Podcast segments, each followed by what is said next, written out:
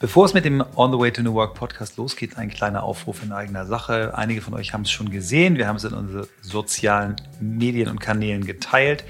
Wir möchten gerne euch die Möglichkeit geben, uns Fragen zu stellen und äh, damit wollen wir etwas mehr in den Dialog kommen. Fragen, die euch in eurem täglichen Arbeiten beschäftigen, ähm, die in irgendeiner Form äh, im New Work-Kontext stehen, egal ob es euch persönlich betrifft, euren Zugang zur Arbeit, eure Fragen, die ihr habt, die ihr euch stellt, oder ob es operative Themen sind äh, in eurem Job, in euren Unternehmen. Wir sind offen für alles. Wenn wir mal eine Frage nicht beantworten können, werden wir vielleicht auch mal Experten dazu genau. holen oder wir werden sagen, wir haben eigentlich auch keine Ahnung, aber stell dir mal die und die Frage oder guck mal da und da.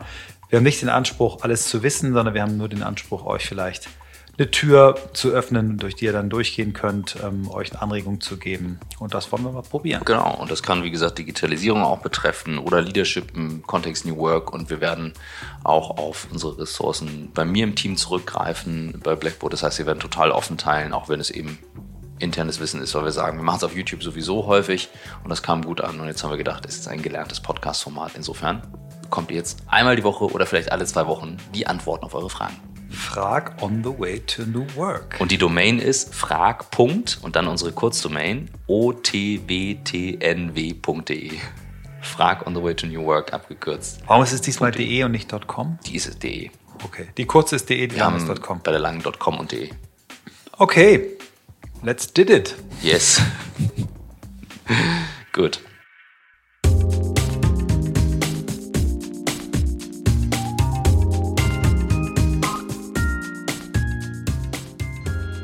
Herzlich willkommen zum On the Way to New Work Podcast mit Christoph Magnussen und Michael Trautmann. Wir sind heute zu Gast bei Gabor Steingart und freuen uns sehr herzlich, dass wir in deinem Studio sitzen dürfen. Ja, herzlich willkommen. Hallo Michael, hallo Christoph. Vielen, vielen Dank. Wir fangen unseren Podcast immer mit der Frage an, wie bist du der geworden, der du heute bist?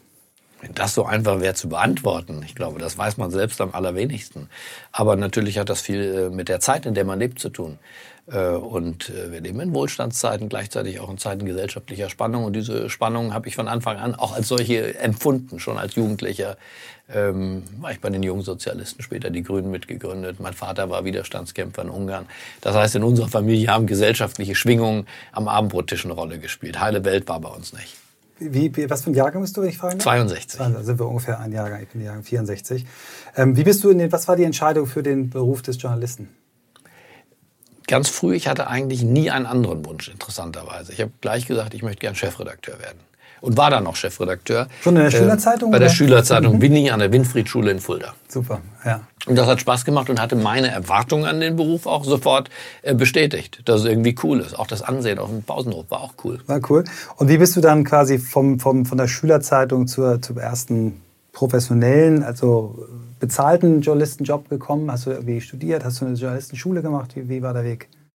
Ich habe studiert und habe eine Journalistenschule gemacht nach dem Studium, äh, die äh, Schule des Handelsblatts, erster Jahrgang, die Georg von Holzbring Journalistenschule für Wirtschaftsjournalisten, ähm, weil ich äh, das Gefühl hatte, dass ich von Wirtschaft was verstehen muss, um die Mächtigen zu enttarnen oder überhaupt ihre, ihre Handlungsweisen zu verstehen. Kapitalismus hat schon in meinem Studium eine Rolle gespielt. Ich habe Karl Marx studiert, unter anderem politische Ökonomie in Marburg, später in Berlin.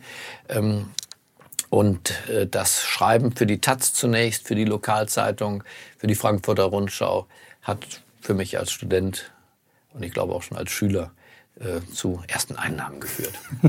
Sehr gut. Du hast eine wirklich beeindruckende äh, Karriere. Wir, haben ja heute ein spezielles Thema, deswegen wollen wir nicht alle Stationen jetzt genau durchgehen, aber das ist eine beeindruckende Karriere als Journalist gemacht. Du hast tolle Bücher geschrieben. Du hast dann auf der, sag mal, auf der Spitze als Chefredakteur Handelsblatt, was ja wirklich eine super renommierte äh, Zeitschrift ist, äh, die, die Entschuldigung, Zeitung. Wir sind, äh, ne, ist eine Fachzeitung, ist das richtig? Ja, ich würde es als Tageszeitung. Mittlerweile als Tageszeitung. Ähm, dann den Schritt in die Selbstständigkeit gemacht ähm, und du machst heute Journalismus anders als der Mainstream. Erzähl uns mal dein Modell. Wie habt ihr angefangen? Wie hast du das gemacht? Wie hast du es aufgebaut? Ähm, was war so der Antrieb, so zu arbeiten, wie du heute arbeitest? Na, der Ausgangspunkt war erstmal mein freiwilliger, unfreiwilliger äh, Abgang beim, äh, also freiwillig, unfreiwilliger Abgang beim Handelsblatt. Und dann aber sofort die Überlegung, beim nächsten Mal mache ich genau das, was ich machen möchte. Mhm. Und genauso, wie ich Journalismus schon auch beim Handelsblatt versucht habe, wie Stefan Aust und ich und andere beim mhm. Spiegel es betrieben haben. Aber jetzt mache ich es in Reinkultur, kristallin, so wie ich es für richtig halte. Mhm. Ähm, weil ich glaube, dass das für jedes Gewerk eigentlich in diesem Leben gilt. Mach's erstmal so, wie du es für richtig hältst. Vielleicht finden sich dafür ein paar begeisterte Menschen. Ich glaube, dass man so neue Spiele erfinden kann, neue Sportarten erfinden kann, dass man ähm, in der Schulklasse für die Mitschüler und Mitschülerinnen interessanter ist, wenn man just be yourself äh, und so. Das, das versuchen wir jetzt hier zu, zu leben und zu praktizieren. Mhm. Du hast ja das Morning Briefing, die Idee hast du ja schon beim Handelsblatt gehabt. Ne? Die hast du ja quasi mitgenommen, aber du Du hast quasi das Morning Briefing zum Hauptprodukt gemacht. Ne? Einmal als Podcast, einmal als Newsletter. Ähm, vielleicht erzählst du uns nochmal, was, was ist für dich die kristalline Form? Was ist es genau? Was macht es aus, die Art von Journalismus, die du betreibst? Ich weiß es, weil ich dich jeden Morgen höre, aber vielleicht wissen es nicht. Die erste warum. wichtige Zutat ist für mich tatsächlich, der Journalist ist äh, eine Art Navigationsgerät für die Leute und das heißt, er steht vor den anderen auf. Ganz einfach, wie der, wie der Bäcker äh, oder der äh, Bauer, der die Milch macht der Bauer steht nicht nach dem Frühstück auf. Der Bäcker auf gar keinen Fall zur Mittagspause, sondern er steht um 4, 5 Uhr auf. Und die Leute wollen in dieser komplizierten Welt, die uns dauernd überfordert, Informationen morgens früh. Und die Talking Heads, sage ich mal, des Fernsehens und die Chefredakteure aller großen Zeitungen, die sind natürlich um 9.30 Uhr frühestens im Büro. Und äh, ab 11 äh, hat da noch keiner eine Zeile zu, zu Papier gebracht. Auf gar keinen Fall. Ähm, und so habe ich äh, erst mal gedacht, der Morgen ist es. Mhm. Und, äh, und ich finde das äh, erfrischend. Die Leute reagieren auch darauf, weil morgens sind die, sowohl die Interviewpartner noch sehr offen. Ein Politiker ist noch gar nicht im Sprechblasenmodus. Und die Zielgruppe, also echte Leser, Leserinnen, Hörer, Hörerinnen, sind auch sehr wach und sehr interessiert. Die Welt ist noch so, so neu. Ich mache einen kleinen aktuellen Einschub. Du hast gestern, finde ich, dein Meisterstück abgeliefert, indem du mit verschiedenen Gesprächspartnern aus der CDU oder aus der Union, also ich glaube, war auch CSU dabei, war auch dabei, ne? Mhm. Über die Frage des möglichen oder der möglichen Kanzlerkandidatin. Also was du da, wie du die quasi, und deswegen war das vielleicht am Morgen, die Gespräche, wie du die aufgebohrt hast und bei jedem etwas rausgekriegt hast. Eigentlich wollte keiner seinen Lieblingskandidaten nennen, aber du hast dann nochmal gefragt und nochmal gefragt und irgendwann kamen dann doch Namen. Naja, also wenn Sie so fragen, dann ist es doch der sowieso. Wie, ist das ein Naturtalent? Kriegt man das in die Wiege oder ist das wirklich auch harte, harte Arbeit? Also ich war gestern wirklich, ich saß da und dachte, wow, so, so fragt man.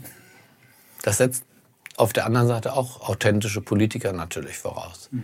Ähm, und man muss auch die Menschen finden, die, ähm, die bereit sind zu erzählen und nicht lügen. Zum Beispiel auch Lügen, PR kann auch Lüge sein. Mhm. Gestern habe ich mit einem äh, jungen Briten gesprochen, der in Syrien ist. Äh, ja, der ist extra da, um die Wahrheit zu erzählen, weil er weiß, im Krieg äh, ist das erste Opfer die Wahrheit. Also haben sich, äh, keine Ahnung, zehn Leute, glaube ich, hat er gesagt, haben ein Informationszentrum gegründet, äh, um die Wahrheit über den Syrien-Konflikt zu erzählen.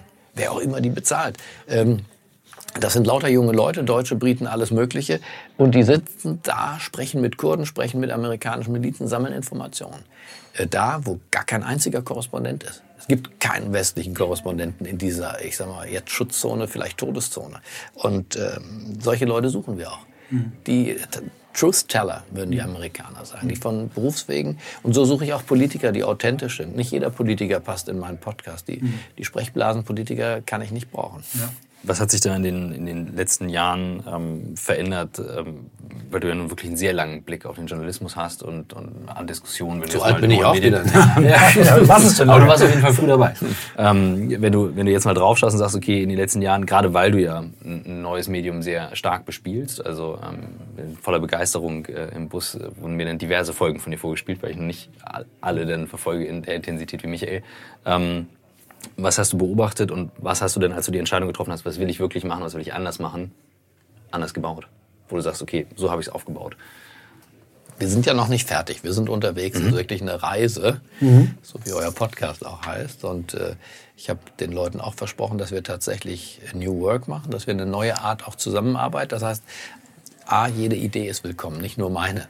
Hier herrscht nicht das Führerprinzip. B, wir wollen eine entspannte Firma bauen, bei allem Stress, äh, den ihr auch wisst, die jede Selbstständigkeit mit sich bringt, der Journalismus ohnehin mit sich bringt, versuchen wir trotzdem, dass wir entspannt, dass wir dann Zeit haben für die Gesprächspartner, dass wir keinen Tonnenausstoß machen, nur weil irgendeine Seite gefüllt werden muss.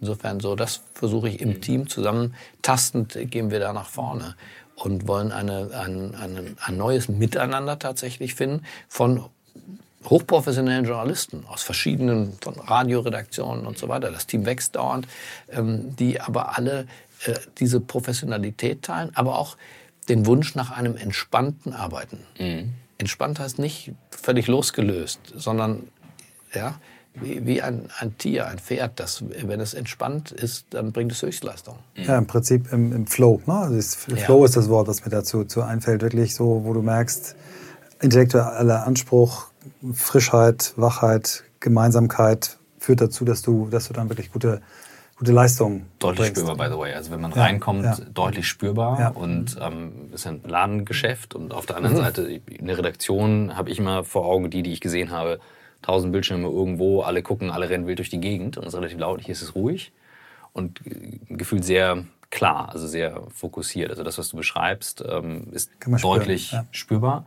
Das finde ich bemerkenswert, also so von der Beobachtung her, ähm, weil es ja nicht von alleine entsteht, sondern du pflanzt die Idee irgendwie ein und dann fängst du an, die Organisation auch entsprechend aufzubauen. Aber vielleicht entsteht es auch von alleine, weil der Mensch äh, lieber so arbeiten möchte, als in den großen Newsrooms, wo wir die Legebatterie äh, der, der Hähnchenfabriken nachgebaut haben. Mhm. Alle sitzen aufgereiht, keiner hat eigentlich wirklich eine Bedeutung. Alles wird über Zahlen gesteuert, die Klicks und so weiter. Auch die, der Input des Redakteurs wird gemessen, ja, wie, wie an der Ladenkasse von Lidl, die Produktivität der Verkäuferin. Äh, furchtbare Arbeitsbedingungen eigentlich für einen kreativen Beruf. Mhm. Gar nicht furchtbar im Sinne, dass die Leute leiden, aber furchtbar für den, für den, äh, für den Ausstoß und für den Gewinn, mhm. für das Ergebnis. Und hier haben wir unheimlich viele Arbeitsorte, wenn man so will. Diese Räume, die ihr seht. Wir haben den Garten, wir haben die Cafés, hier rundherum im Sommer. Ja, und wir haben jetzt tolle Sommer. Die Leute gehen sonst wohin. Äh, wer möchte, kann von zu Hause aus arbeiten und demnächst das Schiff dazu. Also mhm. verschiedene Möglichkeiten, seinen eigenen Rhythmus zu finden. Sehr schön. Ähm, du hast vorhin gesagt, der, der, der Journalismus, wie du ihn betreibst, setzt voraus, eben wie der Bäcker morgens früh dort zu stehen, wo die Brötchen gemacht werden. Ähm, erzähl uns mal, wenn du magst, deinen dein Tagesablauf. Wie ist der typische Tag für dich? Ich weiß, der Freitag ist anders, weil einer deiner Kollegen den übernimmt, was ich auch toll finde, weil ich das Gefühl habe, du gönnst dir dann auch mal eine Pause. Ich hoffe, es ist so. Ähm, aber vielleicht erzählst du mal, wie es, wie es läuft bei dir. Na gut, ab Sonntag äh, geht das ja los äh, bei uns und eigentlich äh, der freie Tag ist der Samstag. Mhm. Das ist der einzige freie Tag. Ansonsten es geht los, dass wir morgens ähm, ich würde sagen, manche arbeiten in der, in der Nacht durch. Meistens mhm. der Produzent des Podcasts, die Leute, die die Musik aussuchen, schneiden und so weiter, äh, sind oft in der Nacht äh, aktiv, kommen dann hier morgens her, treffen sich hier so um 4.30 Uhr, 5 Uhr. Ich komme so um 5.30 Uhr, 6 Uhr dazu. 6 Uhr ist bei uns Deadline fürs Abhören. Dann hören wir das Produkt nochmal ab. Alles, was vorher verändert wird, tun wir vorher. So dass wir um 7 Uhr im besten Falle ähm, beim Hörer sind. Ja. Und dasselbe parallel wird der Newsletter, äh, mhm. entsteht er. Mhm. Und dann ist erstmal eine Pause, in der ich äh, und aber auch andere, dann machen wir Sport, wer auch immer. Jedenfalls dann zerstreuen wir uns immer. Wir arbeiten nicht von 7 Uhr dann wow. mhm. bis, äh, bis äh, durch. Nein, dann gehen, eine geht schwimmen, andere laufen, andere gehen noch mal ins Bett, andere gehen frühstücken mit ihrer Freundin.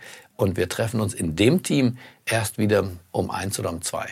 Und arbeiten dann allerdings bis, äh, bis Mitternacht meistens. Wow, krass. Ja. Gab es Phasen, wo es mal nicht äh, so sauber funktioniert hat, wie du es jetzt gerade beschreibst? Also ich frage deswegen, weil ähm, wir, wenn wir versuchen, also wir haben unseren Podcast tatsächlich auch immer on time am Montag, aber ja. bis es am Sonntag fertig ist ja nur einmal die Woche. Aber ich weiß es von YouTube-Videos. Dann denkt man, okay, das ist ja fast fertig, Upload, ist immer noch irgendwas, wird umgeschnitten, irgendwas wird noch gemacht. Kannst du mal teilen, wo es denn doch mal hakt und was passiert, wenn es nicht so smooth durchläuft? Also irgendwas hakt immer, könnte man sagen. Und dann sind wir halt auch nicht um sieben draußen, sondern um 7.30 oder sowas, auch schon mal um acht, ja. Wenn wir Interviews morgens noch führen und äh, die, da muss viel geschnitten werden, äh, die Musik stimmt nicht äh, oder es ist dann aus, ausufernd lang geworden, keine Ahnung. Dann so Qualität hat Vorrang. Mhm. Also keine Deadline äh, kann diktieren, dass die Qualität jetzt gemindert wird. Ja. Das brauchen wir im Digitalzeitalter gar nicht mehr. Wir publizieren ja, wann wir fertig sind. Mhm. Hier auch. Ja. Podcast wird ja. hochgeladen, wenn er fertig ist. Ja. Und, äh, und nicht, es ist kein Flugzeug, keine Bahn, die wirklich mhm. pünktlich. Wäre schon schön, nicht gänzlich unpünktlich zu kommen, wenn ihr sagt, euer Termin ist wann? Montags? Montagmorgen. Ja. Montagmorgen, dann wollen die Leute nicht, dass es Dienstagmittag kommt. Äh. trotzdem äh, Qualität zuerst. Äh, Wir haben natürlich den Vorteil, A, dass alle Leute wissen, das ist unser Side- und Hobbyprojekt, da sind die Leute etwas großzügiger. Wir haben den Vorteil, dass unsere Podcasts auch nach einem Jahr oder zwei Jahren noch gehört werden, weil sie, weil sie eben nicht so tagesaktuell sind wie deine. Deswegen ist es eben auch nicht, oder wäre es nicht Stimme, mal, mal nicht so pünktlich ist. Wir haben es aber bisher immer geschafft, jeden Montag, egal ob es erste, wir haben angefangen am 1. Mai, Tag der Arbeit, Ja. 2017. Und egal ob Heiligabend, ähm, Weihnachten, Ostern, 1. Januar, also wir sind immer montags da, ab und zu dann nochmal eine zweite Folge am Freitag. Aber es ist, mir ist es aufgefallen, ähm, wie viel mehr Aufwand ihr dahinter steckt. Ne? Und ich habe gespürt, da muss eine große Redaktion, da muss ein großes Team dahinter sein. Deswegen, als ich gehört habe, ihr seid 20 Leute, ist korrekt? Wahrscheinlich 25 Ja, mittlerweile. das äh, spürt man auch. Das äh, merkt man wirklich, dass es ein perfektes, tolles Produkt ist. Und ähm, wie, wie bist du auf die Idee Podcast gekommen? Wie, wann, wann hat es bei dir Klick gemacht und äh, gesagt, ich mache einen Podcast? Das ist ja schon beim Handelsblatt gewesen, ne? Ja, Ja. genau. Ähm, ich weiß es gar nicht mehr so genau.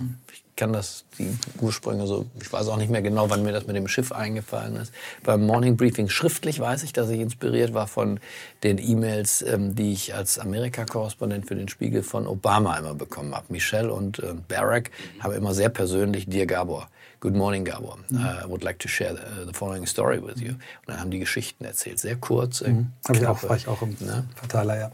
Der, Und- er spricht mit dir, ja. Genau, und das, äh, die, diesen, dieser Verteiler wurde ja an Joe Biden und äh, Konsorten vererbt, aber keiner hat das so toll gemacht äh, wie Obama oder sein Team. Ähm, später habe ich viele dieser Menschen kennengelernt, ähm, seine Redenschreiber und seiner, seiner, ja, die für seine sprachliche Inszenierung äh, zuständig waren. Und diese E-Mail war perfekt für, für politische Botschaften. Ich habe gedacht, was für politische Botschaften taugt, das taugt auch für äh, die Botschaften eines Publizisten, der Information und Bewertung hat. Und Podcast ist einfach ein, ja, das Medium der Zeit, glaube ich. Die Technologie kommt uns entgegen mit den AirPods. Das ist, äh, die Kabel sind wir jetzt endlich los. Die jungen Leute wissen gar nicht mehr, wie das war mit diesen blöden Kabeln. Und man kann fette Kopfhörer tragen, muss man aber nicht. Äh, Man ist connected im Auto und überall. Also das ist ein perfektes To-Go-Medium. Ja, wir, wir hören das von sehr vielen jungen Leuten, die sich bedanken für, für, für Podcasts, weil sie sagen, das bringt uns dazu, endlich mal nicht äh, drei Geräte gleichzeitig zu bedienen, lassen sich auf das reine Hören ein und, und lernen Konzentration und, und sich wirklich zu fokussieren wieder. Und äh, das ist, äh, ist schön, dass es so, so einen Effekt hat. Ich habe ein, ein Thema, das mir sehr auf dem Herzen liegt. Ähm, du berichtest ja sehr international. Du hast das Thema USA für mich perfekt immer aufbereitet, was dort gerade politisch und auch wirtschaftlich passiert. Ähm, Nur hast du eine Art von Journalismus, die mir als, als, also ich hätte dich nie eingeordnet als jemand, der die Grünen mitgegründet hat. Nie. Ich hätte gedacht, ich hätte dich ja etwas konservativer eingeordnet, aber ich finde es toll. Ich finde toll, wenn, wenn ich bei einem Journalisten äh, nicht sofort drauf gestoßen werde, welches Parteibuch er hat, wenn er dann eins hat, sondern immer wieder überrascht bin über seine Ansichten. Also ich habe ganz viele Punkte, wo ich dir folge. Ich habe mal welche, wo ich es anders sehe, aber ich bin immer dankbar für deine Perspektive. Und jetzt kommt die Frage, zu lange Vorrede, wie beurteilst du die Art und Weise, wie sich der politische Journalismus in den USA, Fox versus CNN und der Rest entwickelt? Was, warum ist das so passiert? Wie lange ist das eigentlich schon so? Haben wir das übersehen oder war das schon immer so? Aber ich finde es, wenn ich es jetzt angucke, ich bin einfach nur schockiert. Ja, ich bin nicht schockiert, ich bin äh, neugierig. Äh, finde das sehr interessante Experimente, die da gemacht werden, äh, am lebenden Objekt. Im Übrigen bei den Grünen, nur um das noch vollständig zu machen, bin ich äh, dann ausgetreten. Gar nicht aus äh, irgendwie politischen Gründen, sondern aus, aus prinzipiellen Gründen. Als ich meinen ersten Journalistenjob in Bonn damals hatte, bei der Wirtschaftswoche, ähm, da habe ich sofort äh, gemerkt, dass das auch nicht zusammengeht. Äh, bei den Grünen, wir haben uns alle geduzt, äh, die kannten mich. Ich war bei den hessischen Grünen, ich war im Stadtparlament gewesen, hatte in der Kommunalpolitik eine kleine, aber für dieses damalige Umfeld sichtbare Rolle gespielt. Insofern, das ging auf einmal nicht mehr zusammen. Insofern habe ich einen Cut gemacht und glaube, dass ein Journalist nicht gleichzeitig Aktivist in einer politischen Partei sein sollte. Und, und das übt auch in Sachen Unabhängigkeit. Äh, seine, seine, ich nehme keine Befehle entgegen aus Eine Parteiprogrammen. Parteiräson. Nein, keine Parteiversorgung, keine Klatschparteitage, keine Absprachen für Liste und du machst diese Karriere und ich befördere dich da. Davon müssen Journalisten maximal weit weg sein. Es ist für mich interessant, dass ich diese Welt kennengelernt habe. Ich war für die Grünen in fünf Aufsichtsräten in unserer kleinen Universitätsstadt Marburg, in so bedeutenden äh, Firmen wie äh, dem Altersheim St. Jakob oder der Schlachthof AG ja. oder der Fremdenverkehrs AG. Damals haben wir überall AGs gegründet, äh, kleinste Art, aber wir haben regiert und ich war Student, Abgeordneter, Wirtschaftsfinanzausschuss und in diesen Aufsichtsräten, ich habe viel gelernt. Ja. Trotzdem glaube ich, ein Journalist sollte nicht als Doppelagent unterwegs sein. Ja. Habt einen kleinen Moment Geduld. Hier kommt ein ganz kurzer Aufruf in eigener Sache. Michael und ich haben, glaube ich, noch nie wirklich danach gefragt, ob ihr uns mal helfen könnt mit eurer Stimme, mit einem Voting, mit einem kurzen Feedback auf einer der Plattformen, auf der ihr den Podcast hört. Sei es Spotify, sei es Soundcloud, sei es iTunes oder Podigy. Also eine der Plattformen, wo ihr sagt, hier höre ich den Podcast und hier gebe ich euch mal die Sterne, die ich für legitim halte oder vielleicht einen kurzen Text, gerne auch Feedback ähm, Kritik könnt ihr uns immer gerne schreiben. Die kriegen wir ja dann direkt. Aber das würde uns freuen, wenn ihr uns helft, den Podcast mit nach vorne zu bringen. Es würde uns motivieren und auch zeigen, hey, da ist eine ganze Community dahinter, die sagt, finde ich gut, macht so weiter. Und ähm, ja, das ist eigentlich schon alles. Insofern nehmt euch doch die paar Sekunden Zeit und dann sehen wir, wo wir gerade stehen und ob wir auch noch die Sachen machen, die ihr auch gut findet. Uns macht es auf jeden Fall jede Woche aufs Neue sehr, sehr viel Spaß. Aber jetzt kommen wir nochmal auf das, was du so nett Experiment äh, äh, genannt hast.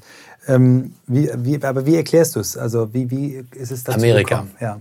Also wenn du Fox News hörst und dasselbe Thema dann auf CNN. Naja, die Journalismus und Medien sollten aus meiner Sicht schon so in Kontakt sein mit äh, den Bürgern, den Bürgerinnen, Hörern, Lesern, egal, es sind ja dieselben Menschen, nennen wir sie mal Bürger, ähm, dass sie die Schwingungen, die dort äh, gefühlt und gedacht werden, auch, auch, äh, auch, auch wiedergeben können und denen auch eine Plattform bieten. Das heißt, wenn ein Land driftet, sich polarisiert, dann muss sich das in den Medien widerspiegeln. Die, in der DDR hat sich gar nichts wiedergespiegelt. Mhm. Nicht mal das Ende der DDR. Wenn man das neue Deutschland liest, bis zum Tag des Mauerfalls hat man kein Gefühl, was in diesem Land los war. Mhm. Die Schwingungen der Bürger, die Unzufriedenheit ähm, der Jüngeren, das Aufbegehren, die Bürgerrechte, die tauchen da ja gar nicht auf. Das heißt, Fake News, ähm, neues Wort, aber eine alte Begebenheit, ist ja das Merkmal dieser, dieser Diktaturzeitungen die das berichten, was die Herrschenden gern wollen. Und in Amerika ist diese, diese Decke auch der Wohlanständigkeit, das kann man kritisieren, früh aufgebrochen. Fox News hat ein Gegenprogramm gesendet, hat CNN überholt, ähm, hat, wenn man so will, an den Einschaltquoten kann man den Wahlsieg von Trump äh, vorhersagen weil die Medienlandschaft mhm. sich gespalten hat. Und das neue Fox News wurde deutlich größer bis heute mhm. als CNN. Ich finde es deswegen interessant, weil trotzdem neue Formate, neue Typen. Ja. Ähm, eine polarisierende Form. Das, äh, wenn ich was interessant finde, heißt es ja nicht, dass ich alles gleich Nein, nein das habe ich auch nicht so ne? verstanden. Ne? Nee, aber es ist, äh, nee, das ist ein gute, gute, gutes Talk Radio, Rush Limbo, ja. Der ist gleichzeitig natürlich ein Schlachtrost der Parteipolitik. Der öffnet Republikanerpartei. Der, der ist so weit rechts, äh, da, da wackelt die Wand. Und trotzdem sind das Formate, hören Millionen von Leuten. Ähm, und ich, ich höre da rein. Das gibt ja auf der Linken ja, rein. Und, so. Ich will nicht nur in der Bubble bleiben, die wie genau. Facebook um mich rumbaut. Ich möchte auch was anderes hören. Ja. Insofern die, auch die politische politische Landschaft, dem Bernie Sanders zuzuhören, mhm. um ein anderes Beispiel zu nennen. Der hält ja Vorträge praktisch. Äh, der geht tief rein in das Thema Globalisierung, Arbeitsmärkte und, äh, und redet anderthalb Stunden. Äh, einen solchen Tiefgang hat kein einziger deutscher Politiker. Zumindest mutet das keiner seinem Publikum zu, mhm. so tief reinzugehen. Warum ist das eigentlich so? Alles so auf Soundbite-Ebene, kurze Überschriften. Insofern von Amerika kann man ganz viel lernen, ohne gleich in den Kopiermodus zu verfallen.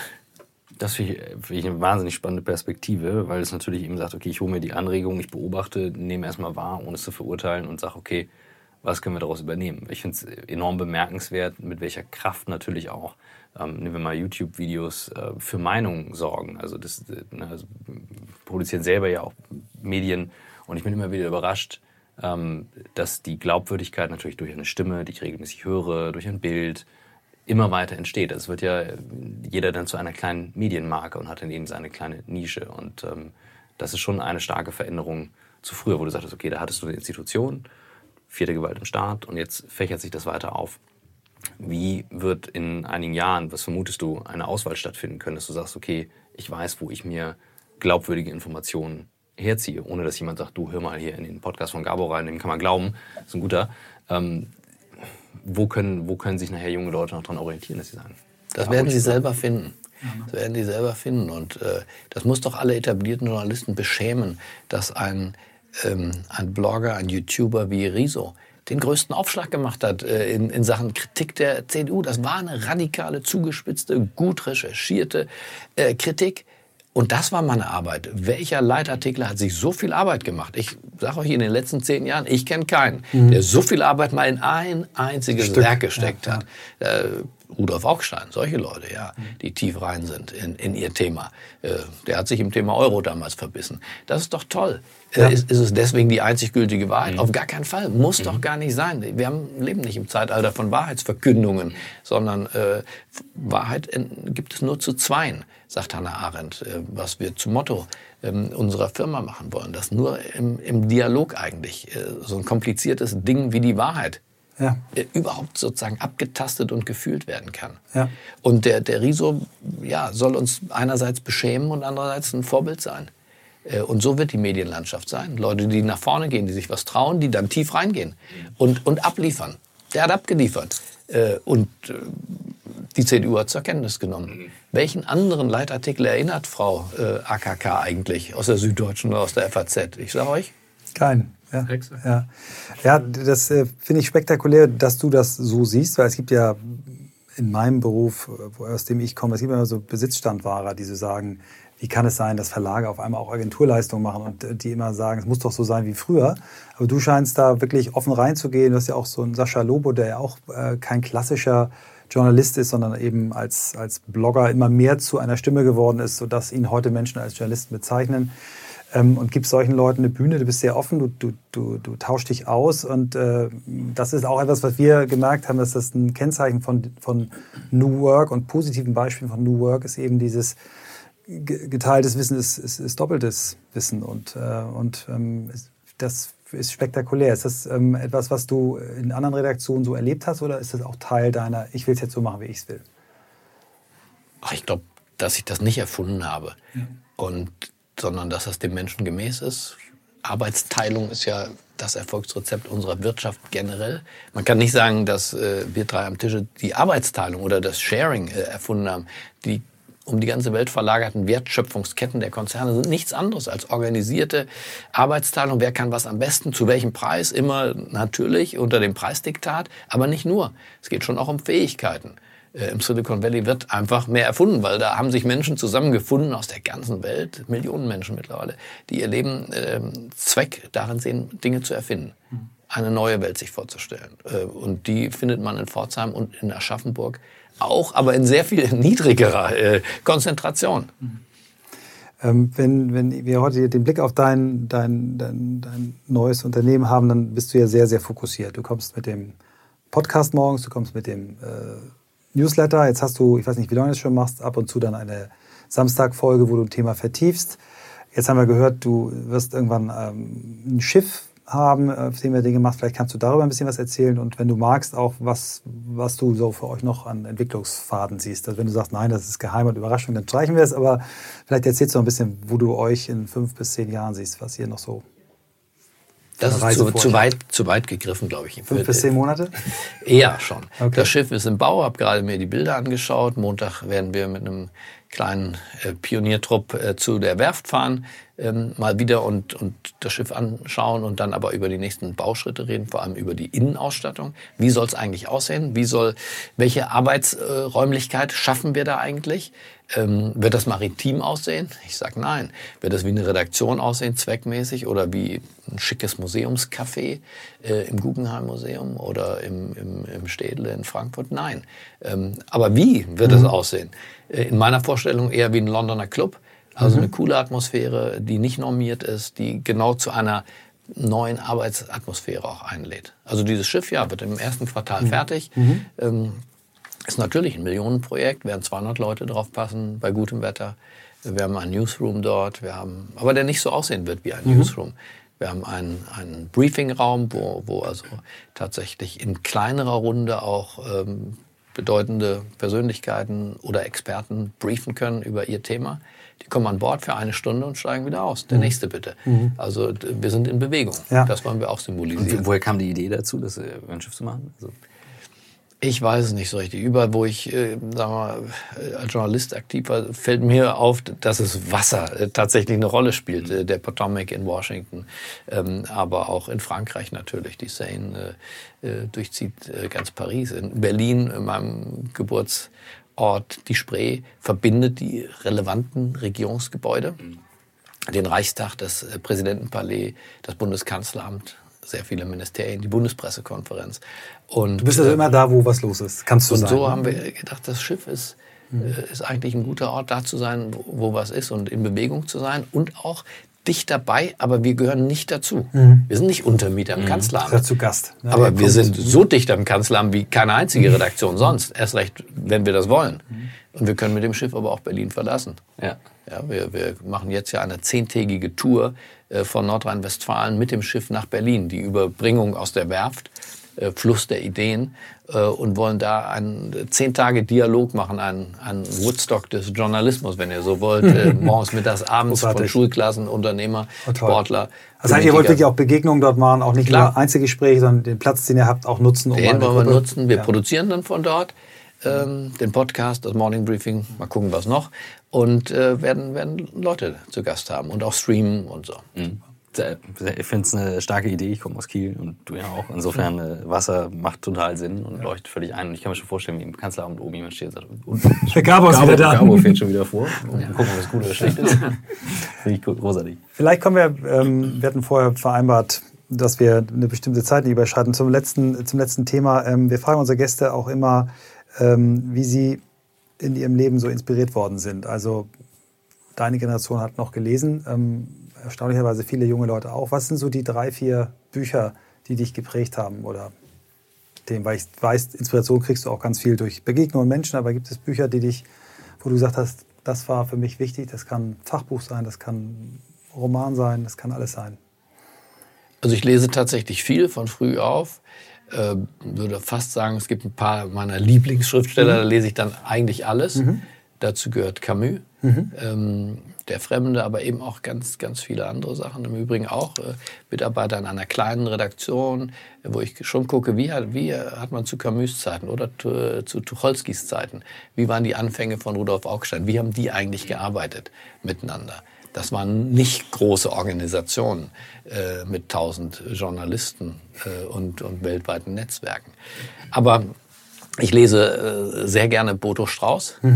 Ähm, ein für mich Gedanken äh, Hochrektorner, Akrobat, ja. Akrobat, äh, der das, ähm, seine Gedanken dann auch in Worte verpackt, so dass eigentlich das Wortspiel schon der Reiz der, der Lektüre ist. Ich lese Peter Sloterdijk gerne. Mein erster wirklicher und, und, und Bezugspunkt war Sebastian Hafner, würde ich sagen. Auch ein Buch, das ich nach wie vor oft verschenke, Anmerkungen zu Hitler. Ähm, aber auch ähm, die, das Wechselwählerbuch von ihm. Ähm, Sebastian Hafner auch als Grenzgänger von Journalismus zu, ja, er war Publizist, Buchautor, war alles Mögliche. Ähm, die Geschichte eines Deutschen, sein Tagebuch äh, des, des Entstehens des Krieges und der polarisierten Gesellschaft. So, also gibt eine Menge ähm, Autoren, die ich gerne mag Super. und gerne lese. Und aller, allerletzte Frage. Wir haben sehr junge Zuhörer teilweise und wir fragen immer, was ist wichtig? Also elf, zwölf Jahre alt. Ja. Ähm, was würdest du denen mitgeben heute, wenn die jetzt zuhören würden und sagen, das überlege ich mir mal, was Gabo gesagt hat, als Idee für den Rest des Lebens? Na, ich habe ja drei Kinder, 10, äh, 15 und 16. Top. Ähm, und insofern ganz praktisch. Äh, Was versuche ich denen mitzugeben? Erstens tatsächlich, äh, be fair, seid fair. Äh. Fast jedes Ding hat zwei Seiten. Was der Lehrer so erzählt, was die Mitschüler so erzählen, was wir zunächst mal so denken, steigt in der U-Bahn einer ein, sieht komisch aus. Unsere ersten Emotionen sind das eine. äh, Der zweite Gedanke könnte interessanter sein als der erste, also Fairness. Das zweite, be yourself. Äh, Sei du selber. Ich glaube, darin liegt das äh, Erfolgsrezept eines, eines glücklichen Lebens. Ja. Ähm, Sich zu verstellen, nur weil der Vater wollte, du wirst Jurist, du wirst Kaufmann Das wird's nicht sein. Äh, wenn das mit dem Laufen nicht klappt, vielleicht bist du ein besserer Boxer oder Bodenturner. Ähm, so, ne? Also guck mal, wo, wo wirklich, äh, wo, wo du äh, deine Veranlagung und dein, auch den, den Spaß hast, dann wird sich der Sinn ähm, daraus ergeben. Aber bei den eigenen Fähigkeiten anzufangen und das zu finden, damit haben ja ganz viele Schwierigkeiten. Aber vielleicht, weil sie sich ablenken lassen von dem, was irgendwo steht, was am meisten Geld bringt oder wo die coolere Stadt ist. Danach würde ich nicht gucken. Also ich würde gar nicht äh, in die Außenwelt gucken, sondern praktisch nach innen gucken. Äh, Der Blick will erstmal geübt sein, nach innen zu gucken, aber alle gucken nach außen. Was machen die Freunde? Was stand in dem Buch? Was sagt mein Daddy? Nee, nach innen zu gucken und dann äh, sich selbst dabei zu entdecken, in die Augen zu schauen und das dann zu machen. Und dann wird was Gutes bei rauskommen. Da bin ich ziemlich fest von überzeugt. Vielen Dank. Vielen Dank für deine Zeit. Ich bedanke mich für eure Neugier.